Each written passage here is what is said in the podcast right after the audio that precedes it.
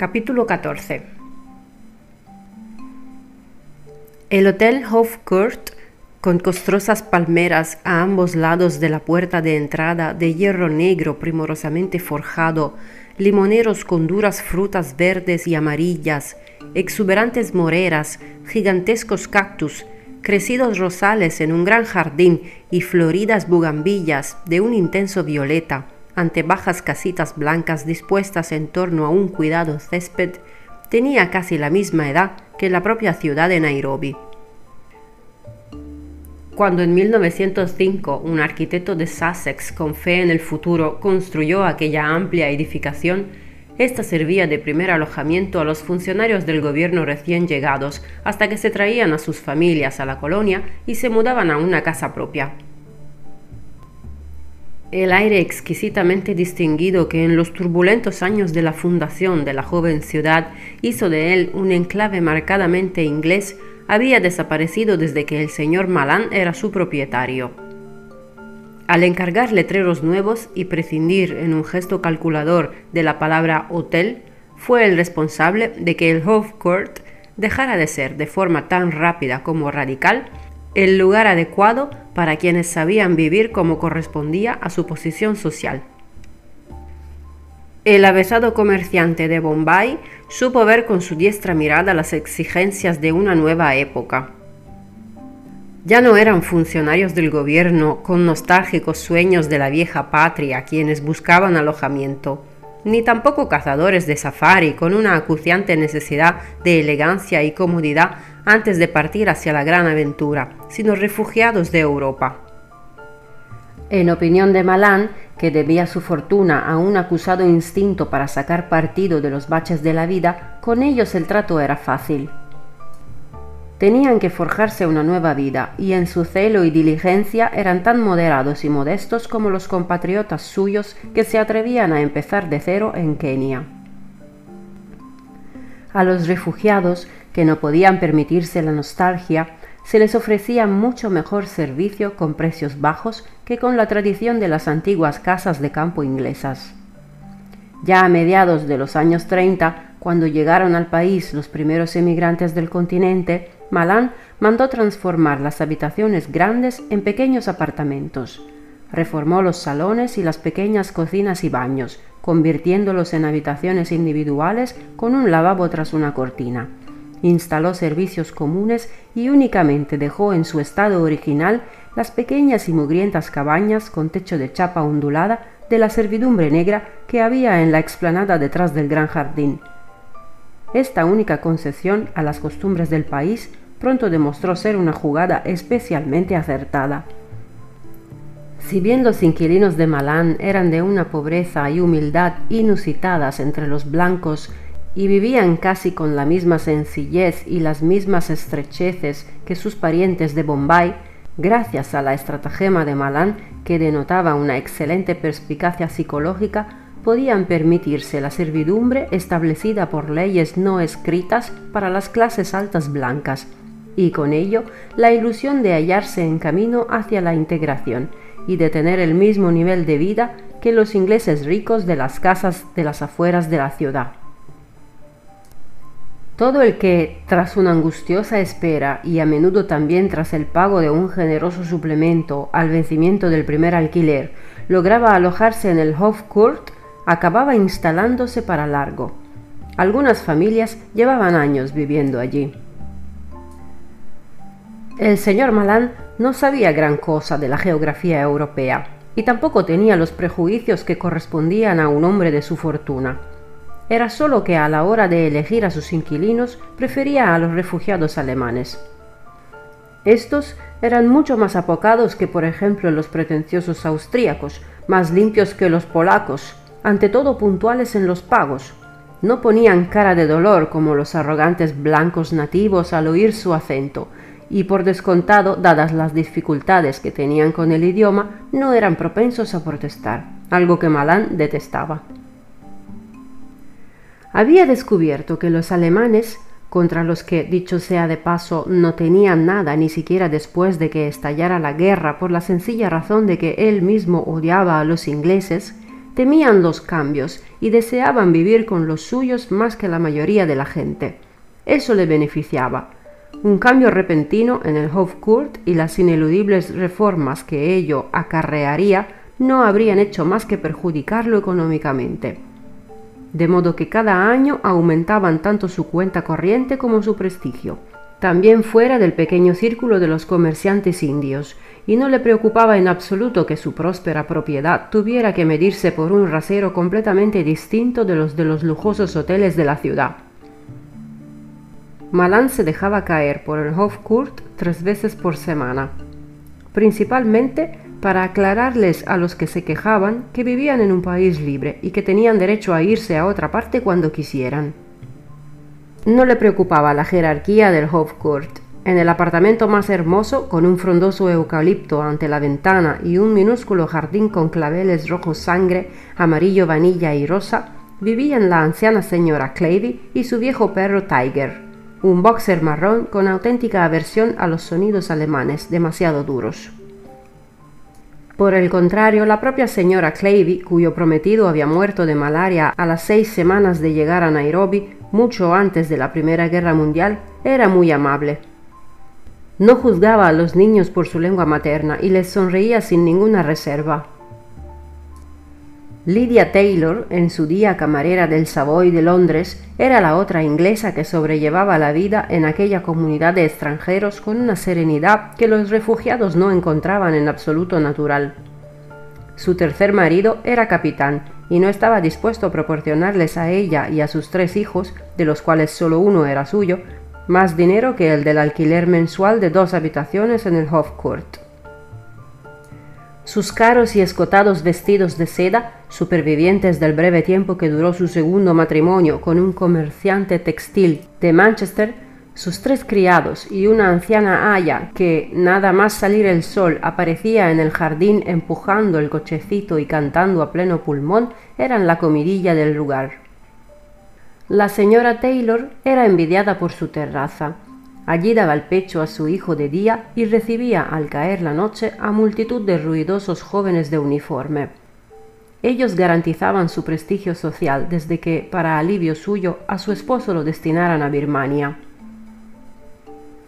Igualmente bien alojados, casi siempre en la codiciada umbría del jardín y con frecuencia con diminutos voladizos en las ventanas justo lo bastante grandes para colocar algunas macetas de próspero cebollino, se encontraban los emigrantes de la primera hornada.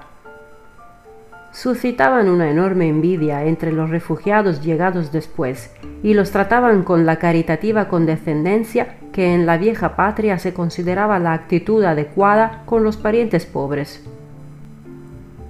Entre la élite de emigrantes favorecida por el destino se hallaban los viejos Schlachter de Stuttgart, a los que no había forma de convencer de que revelaran su receta de los Maultaschen y los Spätzle y de qué vivían. El desabrido carpintero Keller con su esposa y su insolente hijo adolescente de Erfurt, que había llegado a ser director de una maderería. Y Leo Slapak con su esposa, su suegra y sus tres hijos de Cracovia, Slapak ganaba bastante dinero con su tienda de artículos de segunda mano, pero no estaba dispuesto a gastarlo precisamente en vivir mejor. A Elsa Conrad se la consideraba una inquilina veterana del Hofcourt, si bien no por derecho, sino por haberse ganado rápidamente el respeto de todos por su superioridad en el trato con el señor Malan, aunque se había establecido en el país después de que estallara la guerra, tenía dos grandes habitaciones y una terraza casi tan amplia como la de la señora Taylor.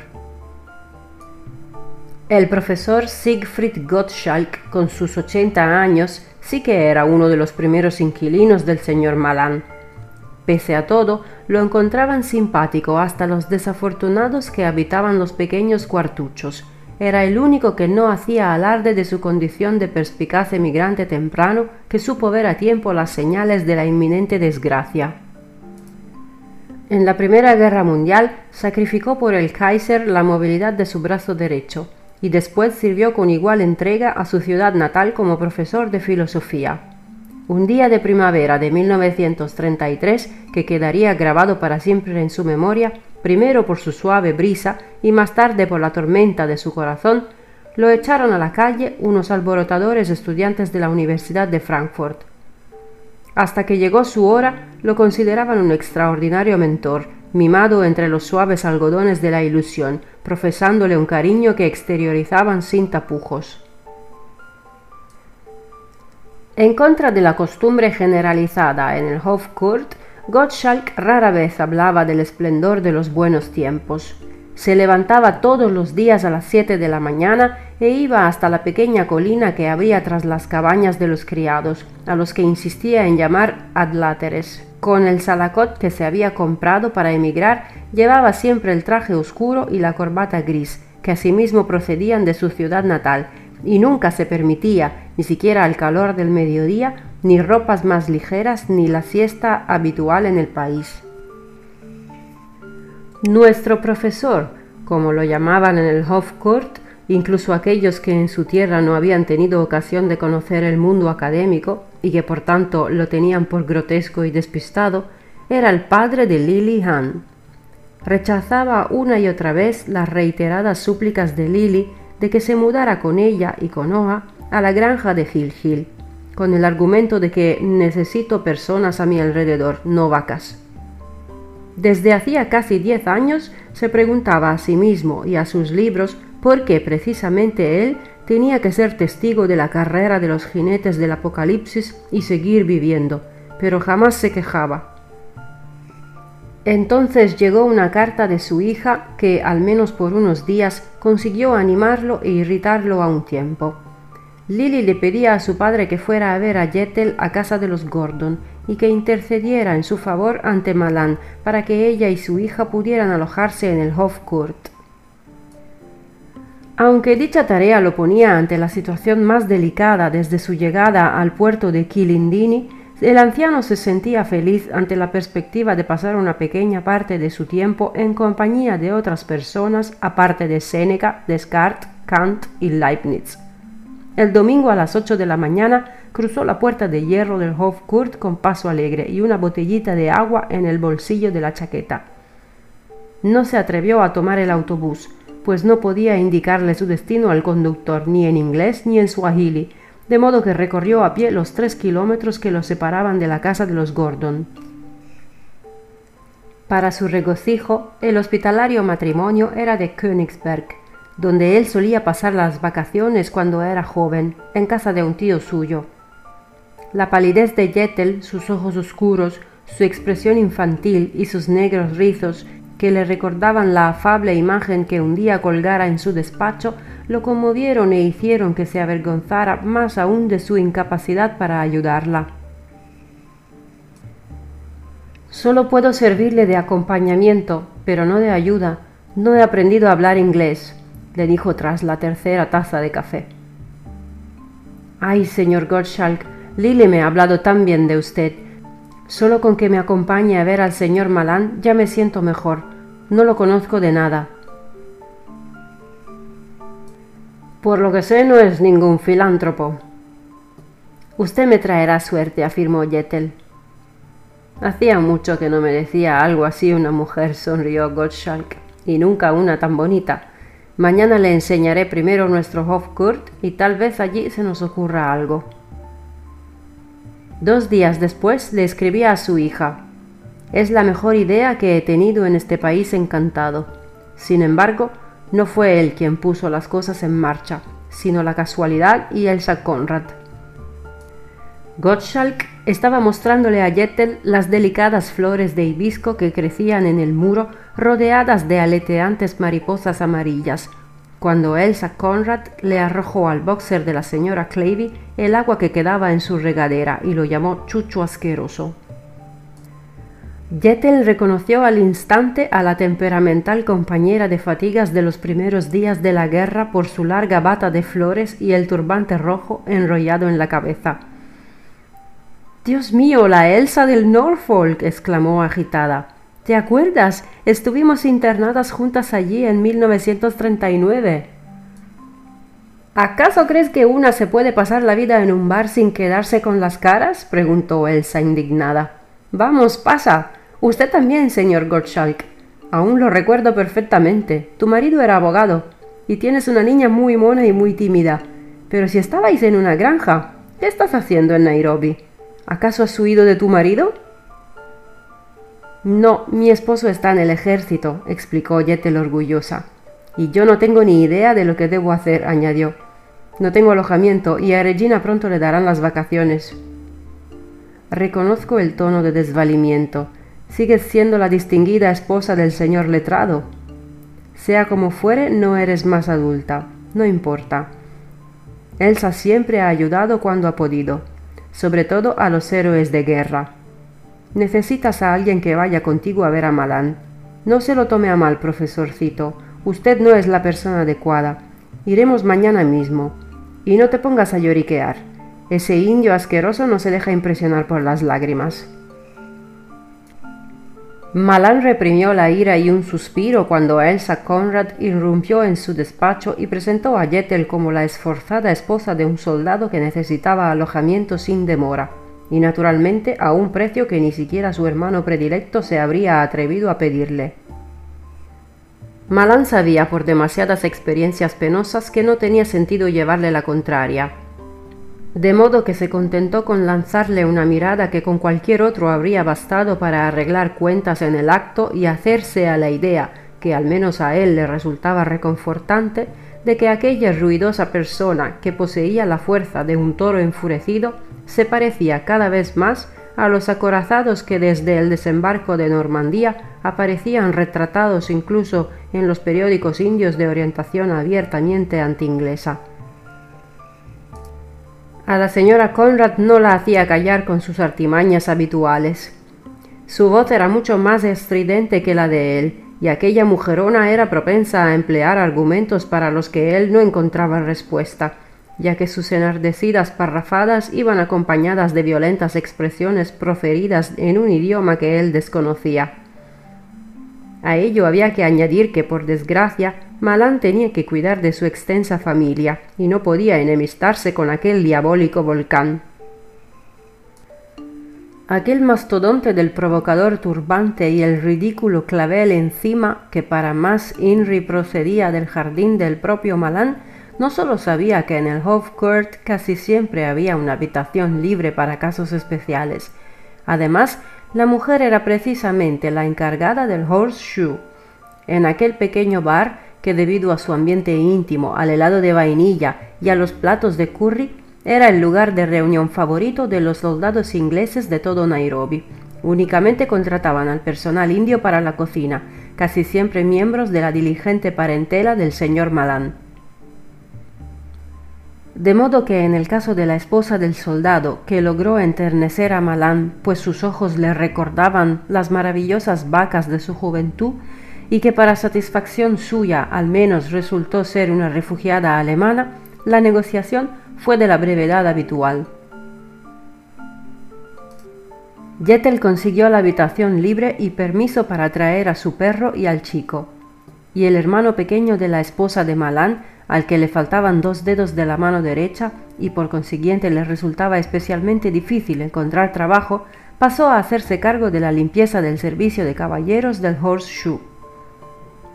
En el Court, todo aquel al que le interesaba sabía que la nueva inquilina se encontraba bajo la protección de Elsa Conrad, de forma que Jettel se ahorró las numerosas triquiñuelas con que solían tener que apechugar sin rechistar los recién llegados, a menos que quisieran que se les catalogara de refunfuñones a los que rehuían las personas decentes. Las quejas de Yettel se limitaban al sofocante calor de Nairobi, al que no estaba habituada, a la estrechez tras una vida en la deliciosa libertad de nuestra granja y al hecho de que Howard tuviera que preparar la comida en un diminuto hornillo eléctrico. No obstante, Aquellos arrebatos eran siempre oportunamente acallados por Elsa Conrad con el comentario Antes de emigrar, todo Tekel era un San Bernardo. Será mejor que busques un empleo.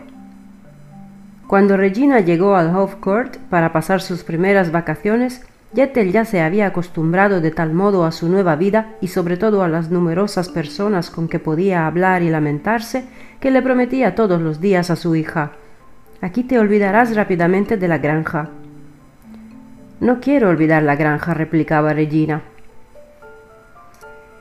¿Ni siquiera para complacer a tu querido padre? Papá me entiende. Tampoco él quiere olvidar su Alemania. Aquí no te aburrirás nunca y podrás ir todos los días a la biblioteca en autobús y sacar tantos libros como desees. Para los miembros del ejército es gratis. La señora Conrad está ansiosa porque le traigas libros. ¿A quién voy a contarle lo que he leído si papá no está? Pero si aquí hay muchos niños. ¿Y voy a hablarles de libros a los niños? Pues a tu estúpida hada, repuso Jettel impaciente. Regina cruzó los dedos a la espalda para no arrancar de su sueño a la ignorancia de su madre. Ya en su primer día de vacaciones había acomodado a su hada en un guayabo de embriagador aroma y poderosas ramas. También ella era capaz de trepar sin esfuerzo a aquel árbol de frutas verdes. El follaje le proporcionaba protección y la posibilidad de soñar de día como en casa, en Ollororok. No le resultó fácil acostumbrarse a su nuevo entorno, en particular la asustaban las mujeres cuando a última hora de la tarde se paseaban por el jardín con los labios pintados de colores chillones y largos vestidos que llamaban house coats y abordaban a Regina tan pronto como abandonaba su árbol. Frente a la pequeña y oscura habitación con dos camas, una jofaina, dos sillas y una mesa con hornillo eléctrico que compartían Jettel, Regina y Rumler, vivía la señora Clavey. A Regina le gustaba porque le sonreía sin decir una palabra, acariciaba a Rumler y le daba lo que dejaba su perro Tiger. De la asiduidad con que intercambiaban sonrisas y carne de ave finamente picada, pronto surgió un hábito que en sus sueños Regina convirtió en la gran aventura de sus vacaciones. En aquellos días que parecían no querer acabar nunca, se imaginaba que Rumler y Tiger se transformaban en caballos y que ella regresaba a Rock montada en ellos. Pero Diana Wilkins, que vivía al lado de Jettel en un apartamento con dos grandes habitaciones, echó abajo de una única embestida los muros de la solitaria fortaleza de Regina. Un día caluroso y seco, como un cebado incendio en el matorral en que Regina volvía a su árbol después de almorzar, se encontró a Diana sentada en una rama.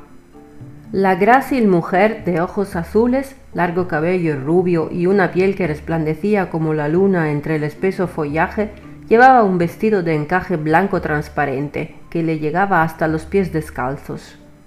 Tenía los labios pintados de un rosa suave y en la cabeza brillaba una corona dorada con piedrecitas de colores en las puntas. Durante un sobrecogedor instante, Regina se quedó asombrada de haber logrado dar vida a un hada en la que hacía tiempo ya no creía. No se atrevía a respirar, pero cuando Diana dijo, Si no subes tú, bajaré yo. Su cuerpo se vio sacudido por una risa tan vehemente que la vergüenza le escaldó la piel. El inglés que hablaban los refugiados y que bramaba en los oídos de Regina como el viento que lucha contra un bosque lleno de gigantes era un suave murmullo en comparación con la dura pronunciación de Diana. Nunca te había visto reír, constató Diana satisfecha.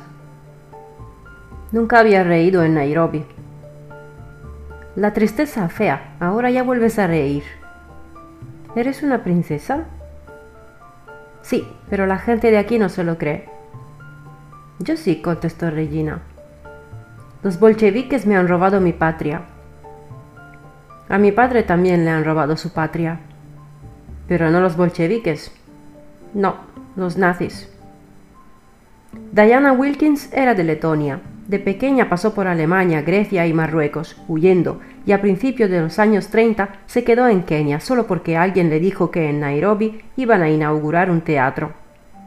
Había sido bailarina y estaba convencida de que los buenos tiempos aún estaban por llegar. El apellido inglés y una pensión de viudedad ambas cosas aún más envidiadas por los inquilinos del Hofkurt que su belleza, se los debía a un brevísimo matrimonio con un joven oficial. Un rival celoso le pegó un tiro. Cuando le enseñó su habitación a Regina por primera vez, señaló orgullosa las gotas de sangre seca de la pared.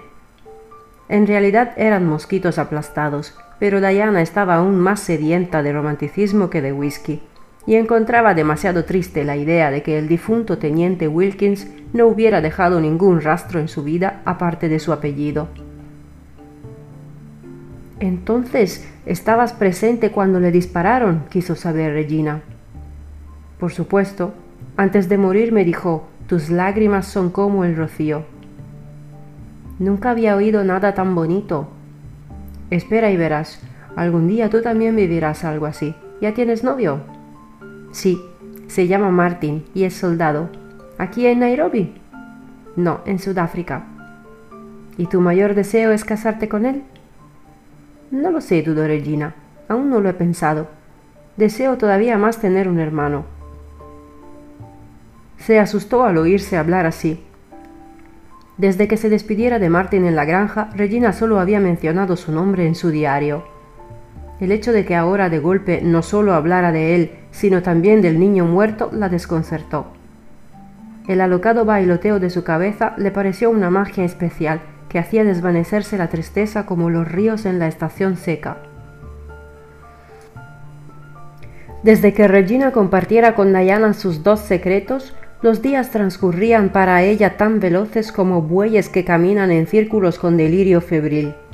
Hacía oídos sordos a las lacrimosas súplicas de su madre y más aún a las órdenes de Elsa Conrad de que se buscara una amiga de su misma edad. ¿No te gusta Diana? Sí, replicaba Yetel dubitativa, pero ya sabes que papá es un poco raro. ¿Por qué? Es un hombre. Todos los hombres adoran a Diana.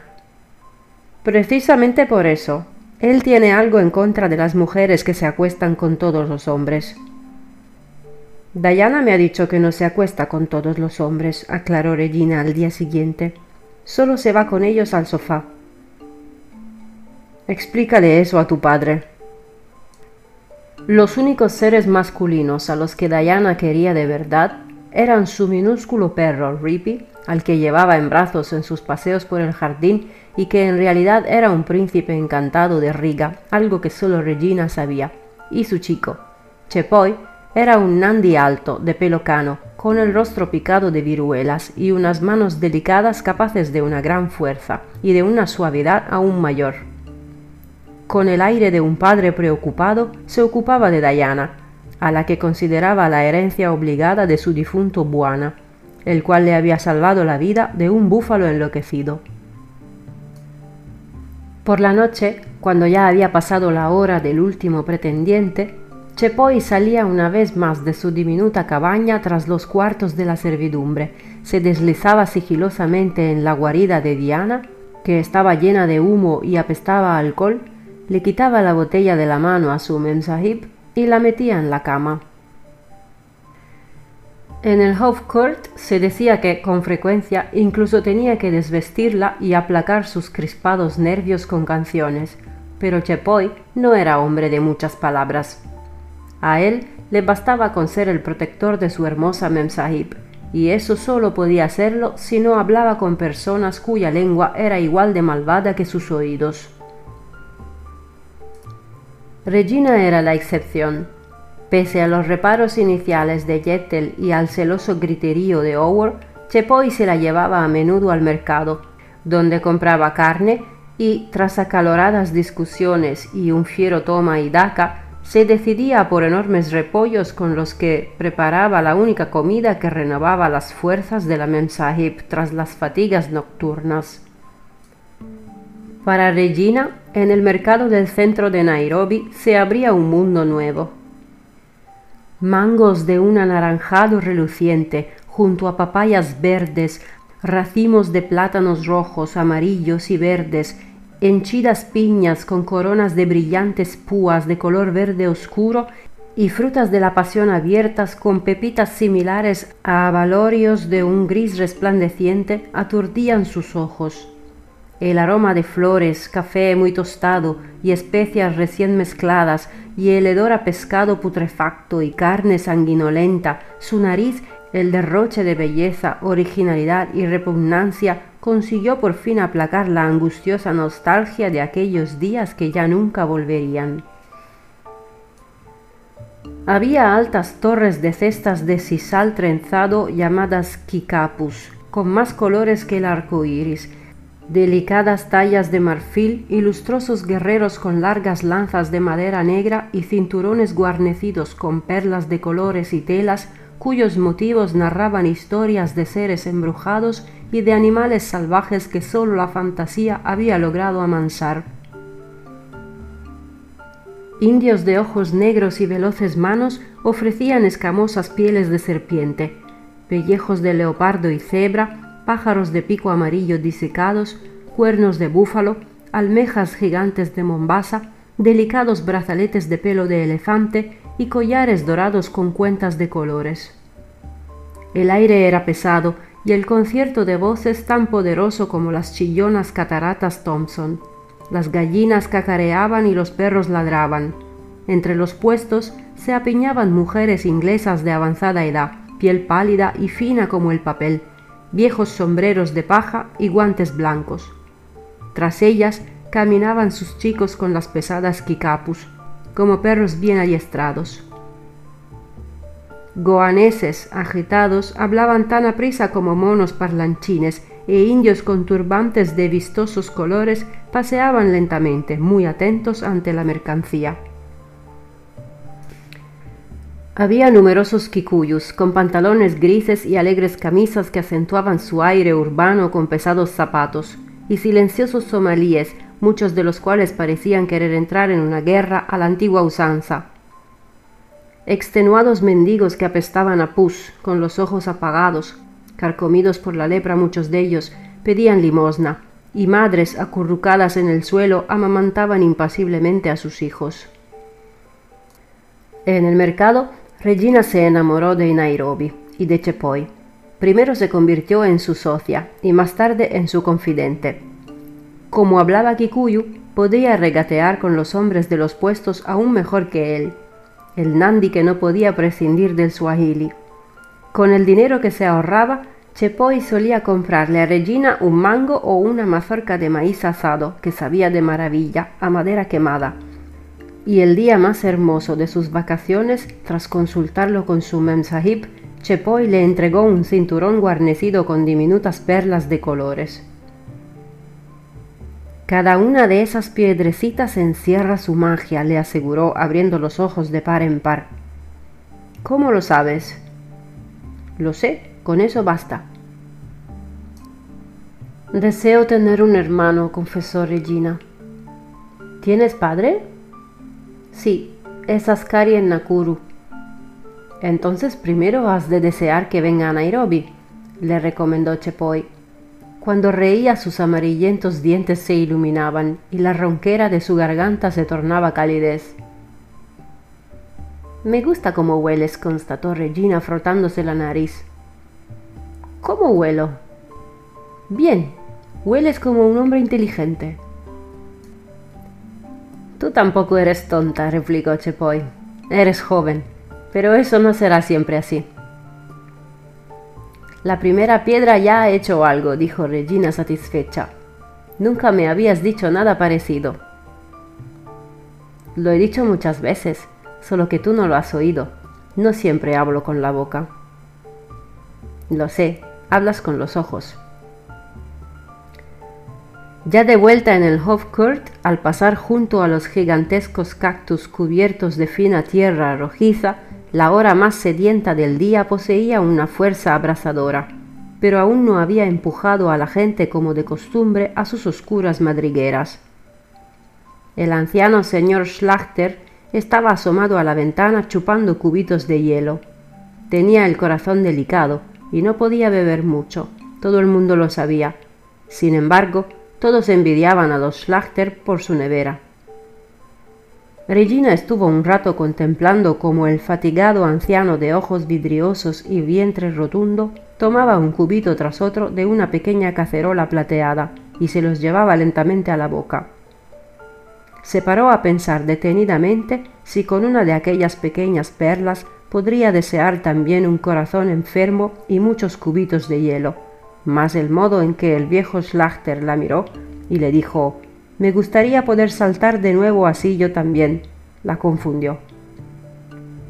El rosado niño del pelele azul celeste chupaba el blanco pecho de la señora Taylor y despertaba la envidia de Regina, una envidia capaz de devorar la calma más aprisa que las grandes hormigas de safari un trocito de madera.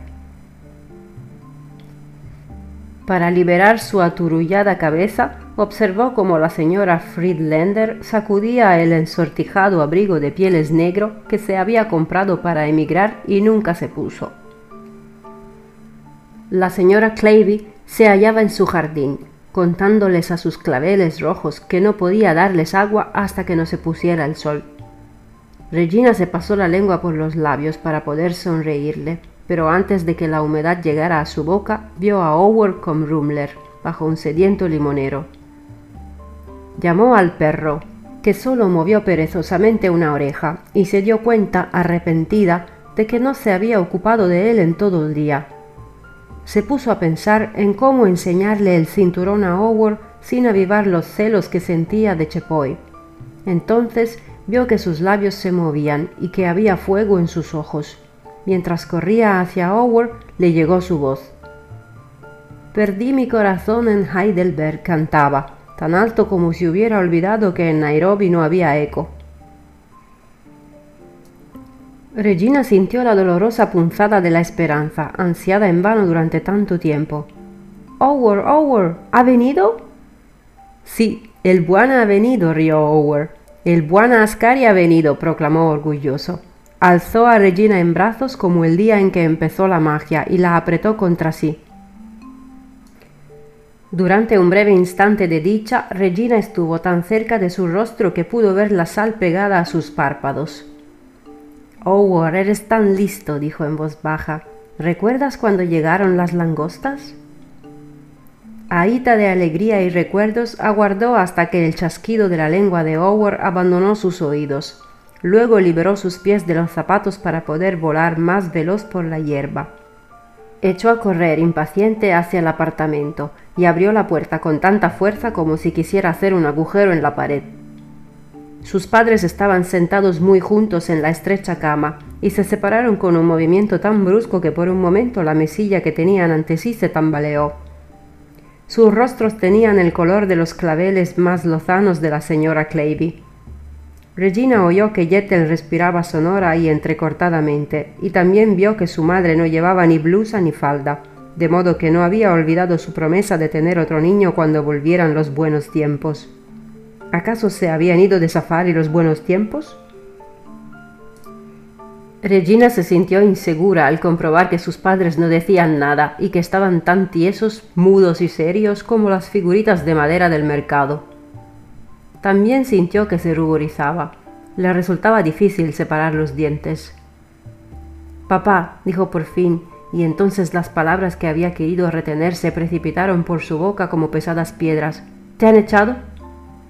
No, respondió Walter.